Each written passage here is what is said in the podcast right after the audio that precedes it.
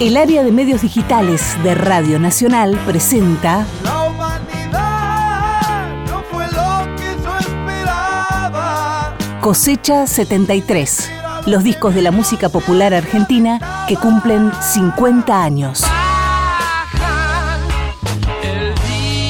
1973 fue el año de las primeras elecciones libres, sin proscripciones, después de 18 años. Terminaba la dictadura de la NUCE y la juventud se revelaba como sujeto político. Tantas veces me borraron, tantas desaparecí. La mitad de la población argentina tenía menos de 30 años. La música popular vivía un momento único. Yo tengo fe porque yo creo en. Se publicaban discos que hoy cumplen 50 años. Conseguí licor y me emborraché en el baño de un bar. Cosecha 73. En este episodio, Hartó.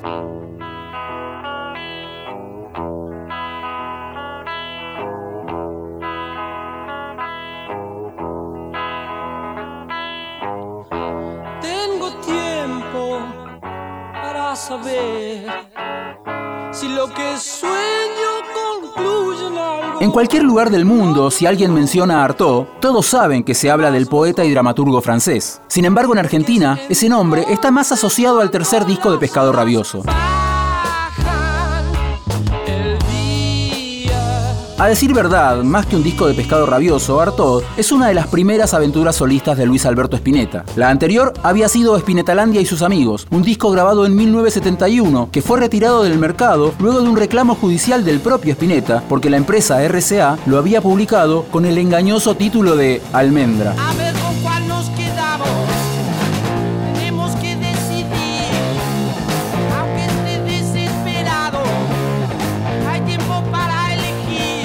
Recién a mediados de la década del 90 sería reeditado tal y como Spinetta lo había concebido. Dos, tres, cuatro. El segundo disco de Pescado Rabioso, Pescado 2, se había publicado en los primeros meses del año 73. Al poco tiempo, las diferencias internas hicieron que Spinetta diera por terminado el proyecto. Las uvas viejas de un amor en el placar estas cosas que te están amortajando. Pero Pescado Rabioso debía cumplir con un contrato que estipulaba la entrega de tres LPs, y es por eso que Artó, un disco grabado casi en soledad por Spinetta, fue publicado como si se tratara del último disco de la banda.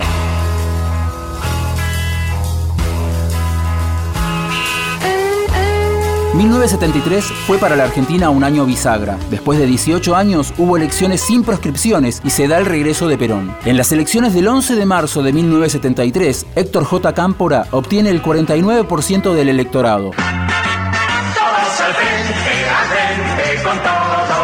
Todos al frente, al frente con Perón. Voté por Cámpora y Solano Lima. Para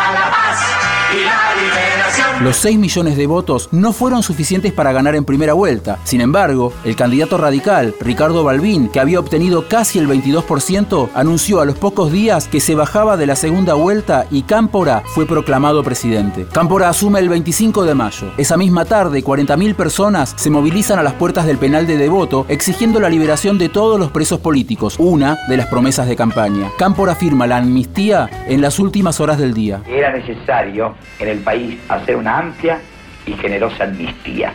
Pienso que no puede haber reencuentro de los argentinos si no se puede cristalizar la unidad nacional con presos y con presos, la inmensa mayoría de ellos injustificadamente encerrados o privados de su libertad.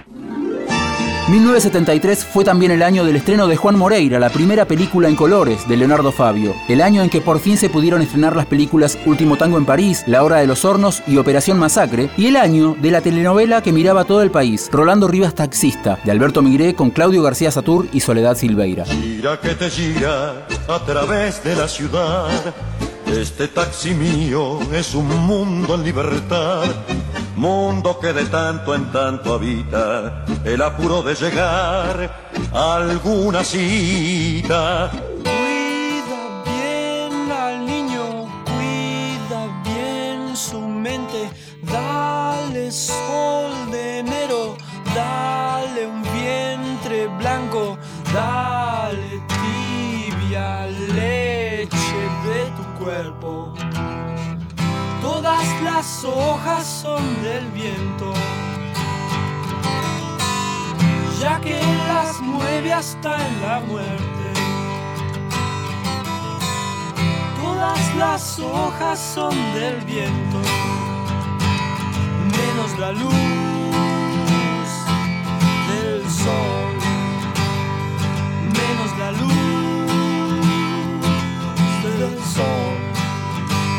Artaud abre con una de las canciones más simples del repertorio de Spinetta. Todas las hojas son del viento es una canción folk. Hasta se podría decir que es una canción dilaneana, aunque con elementos típicos del estilo spinettiano. En ella Spinetta toca la guitarra acústica, se dobla en las voces y toca el solo de guitarra eléctrica en el final de la canción. La musa inspiradora fue, una vez más, Cristina Bustamante, el amor adolescente de Spinetta, la misma que inspirara los versos de Muchacha Ojos de Papel y el blues de Chris. Para estos días, Cristina Bustamante había formado una nueva pareja y estaba embarazada. La letra de la canción es una serie de consejos de Spinetta a la futura madre. Así como todas las hojas son del viento es la versión spinettiana de una canción folk, Cementerio Club es un blues a la Spinetta.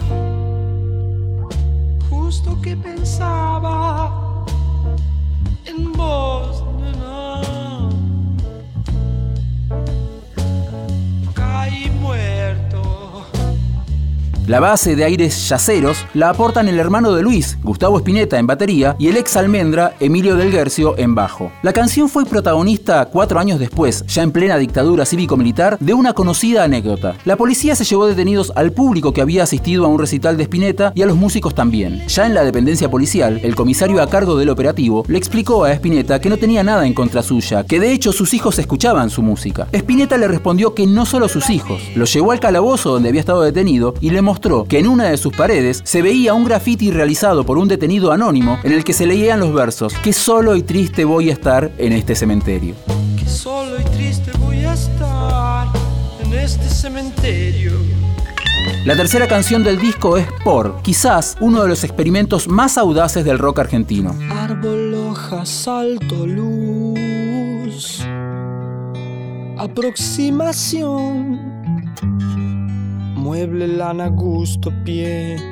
Te marcas mirada. La letra de la canción, todo un ejercicio surrealista, fue escrita en colaboración con quien era por entonces su nueva pareja, Patricia Salazar, con el tiempo madre de los hijos de Spinetta. Se trata de una lista de palabras sin ninguna conexión gramatical, todas sustantivos a excepción de la última, la preposición por. Las palabras fueron elegidas por Spinetta y Salazar con el único fin de que coincidieran con la melodía que Spinetta había compuesto. Es además la canción más corta del disco, con apenas 1 minuto 45 segundos. Mujer por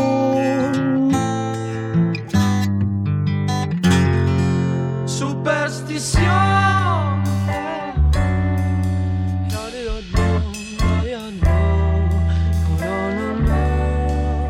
Superchería es lo más parecido a una reunión de almendra. La canción cuenta con el aporte de los ex compañeros de Spinetta, Emilio del Guercio, quien a pedido del propio Spinetta utilizó el mismo bajo repiso que usaran los días de almendra, y Rodolfo García en batería. La canción está dividida en tres partes con tres ritmos diferentes. La primera con un ritmo de vals en la que solo se canta la palabra superstición y un tarareo.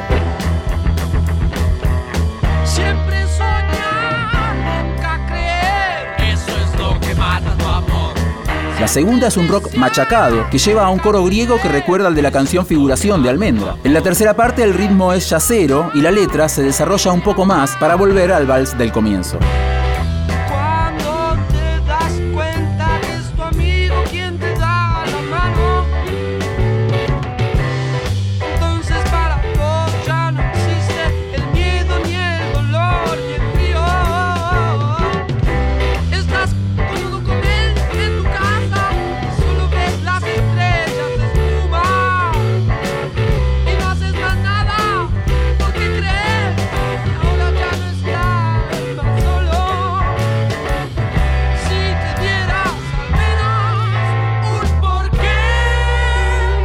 La canción que cierra el lado A de Artaud es La sed verdadera, una especie de diálogo entre Spinetta y su público, al que le pide que no espere del artista más de lo que el artista puede ofrecer.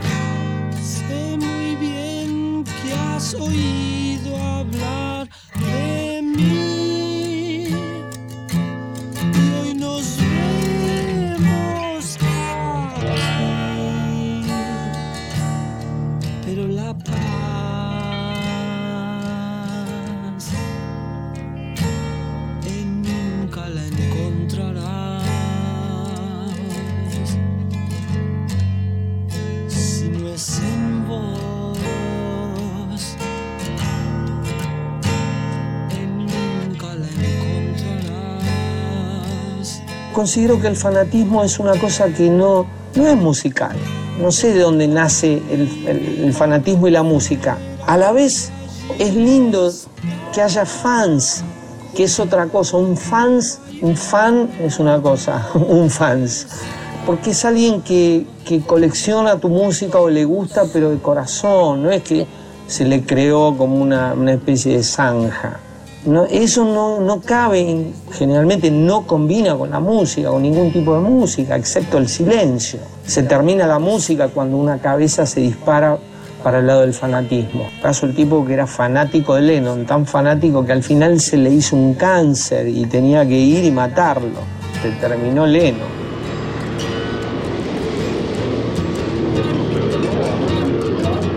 Sobre el final, la canción se pierde entre ruidos y efectos de sonido. Antes de dar vuelta al disco, hablemos de algo que todavía no habíamos mencionado, la tapa.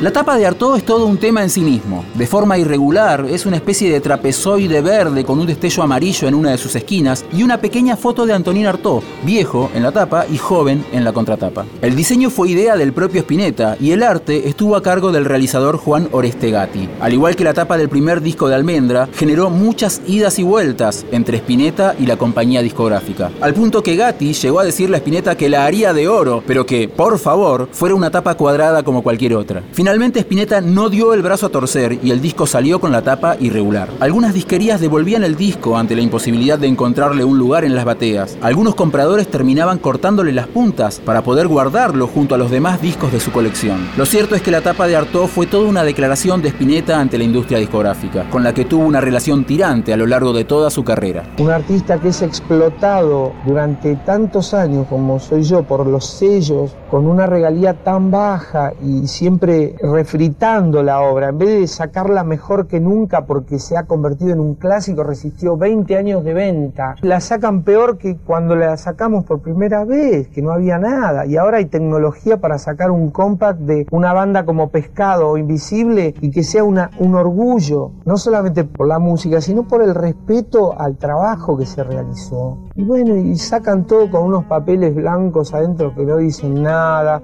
les cuesta dos pesos y pagan 0,02 pesos. Durante los shows de presentación del disco, Spinetta repartió una serie de volantes con el manifiesto Rock, música dura, la suicidada por la sociedad, título inspirado en uno de los textos de Artaud, Van Gogh, el suicidado por la sociedad. En el manifiesto, Spinetta denuncia tanto a la industria musical, por indefinición ideológica y especulación comercial, como a los músicos, por repetitivos y parasitarios.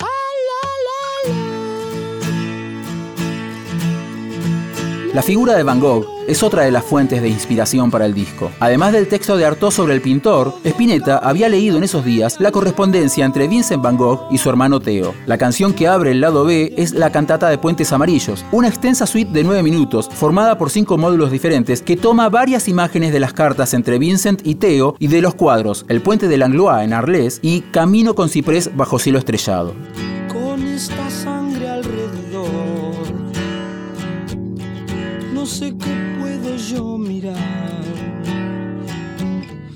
Sangre ríe idiota como esta canción. Algunas imágenes, como la de los versos con esta sangre alrededor, parecen remitir a la violencia política de aquellos días. También hay una referencia a los orígenes del rock argentino en los versos Y en el mar naufragó una balsa que nunca zarpó. Además, la canción entrega toda una declaración de principios espinetiana. Aunque me fuercen, yo nunca voy a decir que todo tiempo por pasado fue mejor. Mañana es mejor. Creo que no me pude hacer cargo de, de esos libros, convertirlos en música. Aparte hubiese sido una tarea demasiado osada. No sé si estuve preparado nunca para eso. Pero yo lo que sé es que lo que me pegó fuerte eh, lo traté de imprimir en- de alguna manera con música en algún momento, tomando pequeñas cosas o, o cosas sutiles que me, que me impactaban y me daban imágenes poéticas. En Bajan se repite la base rítmica de Cementerio Club, es decir, Gustavo Spinetta en batería y Emilio del Guercio en bajo. Tengo tiempo para saber si lo que sueño concluye en algo. No te apures, ya más loco, porque es entonces cuando las horas bajan. Bajan es quizás una de las canciones más conocidas del disco y también una de las más conocidas del repertorio de Spinetta, un poco debido a la versión que hizo Gustavo Cerati en 1993 para su primer disco solista Amor Amarillo. Ambos la tocaron juntos en dos oportunidades, la primera en el recital gratuito de Gustavo Cerati en Avenida Figueroa Corta y Pampa en el año 2007 y la segunda en el recital de Spinetta y las bandas eternas en el estadio de Vélez Arfield en 2009.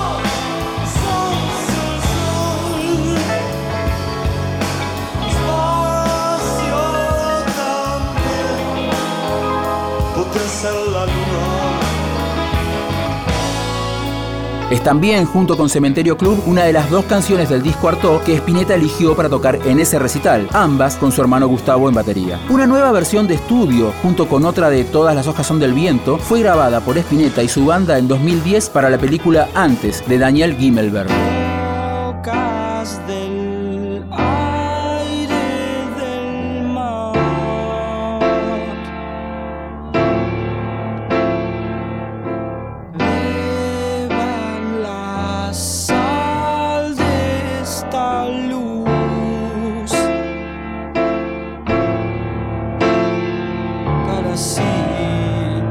Starosta era el nombre de una colección de figuritas cuando Luis Alberto era un niño. Alguna vez él mismo comentó que Starosta era la versión idiota de Spinetta, jugando con la similitud sonora de ambos apellidos. El personaje de la canción, a Starosta el idiota, de alguna manera remite al tonto de la colina de la canción de los Beatles. De hecho, en el intermedio, luego de la primera parte, se escuchan ruidos y efectos de cinta, un fragmento de She todo en un collage sonoro similar a Revolution Number 9.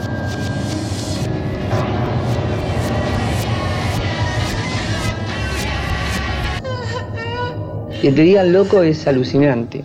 Sobre todo si no estás rematadamente loco y sos realmente dañino, ¿no?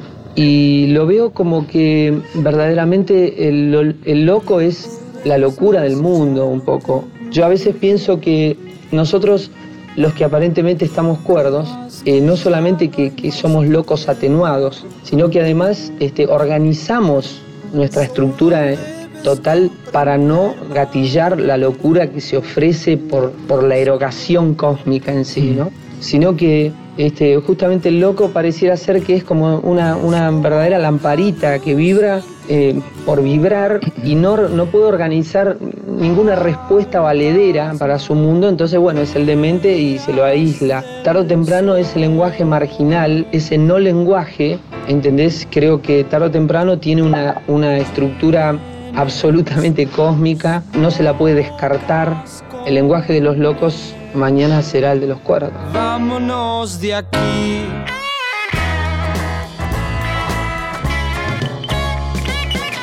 En el mes de octubre de 1973, Carlos Santana se había presentado con su banda en el Teatro Metro, el Luna Park y en la cancha de San Lorenzo, el viejo gasómetro de Avenida La Plata. Los shows contaron con un nivel de producción y equipamiento nunca antes vistos en el país, y Spinetta fue uno de los tantos músicos argentinos que se acercaron a presenciarlos.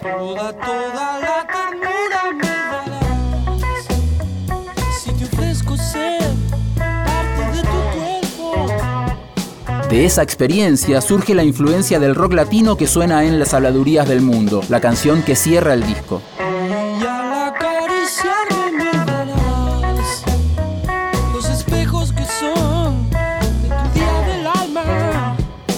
Otra vez Spinetta se acompaña de sus ex compañeros de Almendra, Rodolfo García en batería y Emilio del Guercio en el bajo. En un texto incluido en el sobre interno del disco, Spinetta se ve en la obligación de aclarar que Pescado Rabioso fue una idea que tuvo en 1971 y que a través de esa idea tocaron en grabaciones y actuaciones los siguientes músicos: Juan Carlos Amaya, Osvaldo Frasino, Carlos Miguel Cutaya y David Oscar Lebón. Los músicos que aparecen en este disco solo están ligados a la idea de Pescado Rabioso por las circunstancias de la grabación y a expreso pedido de Luis Alberto atado